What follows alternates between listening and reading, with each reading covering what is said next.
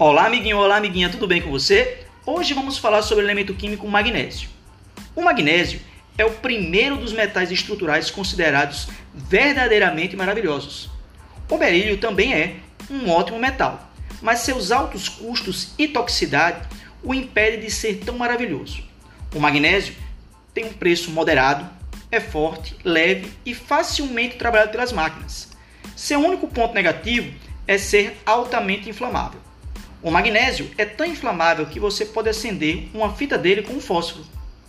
E um fino pó dele é um ótimo explosivo.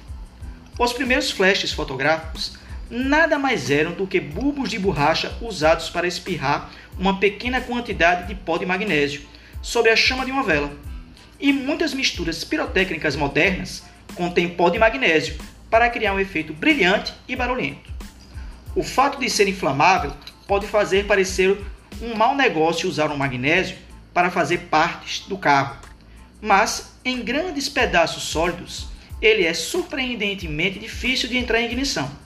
Na realidade, o volume do metal ajuda a conduzir o calor para longe da superfície, de forma rápida o bastante para que ele não entre em combustão.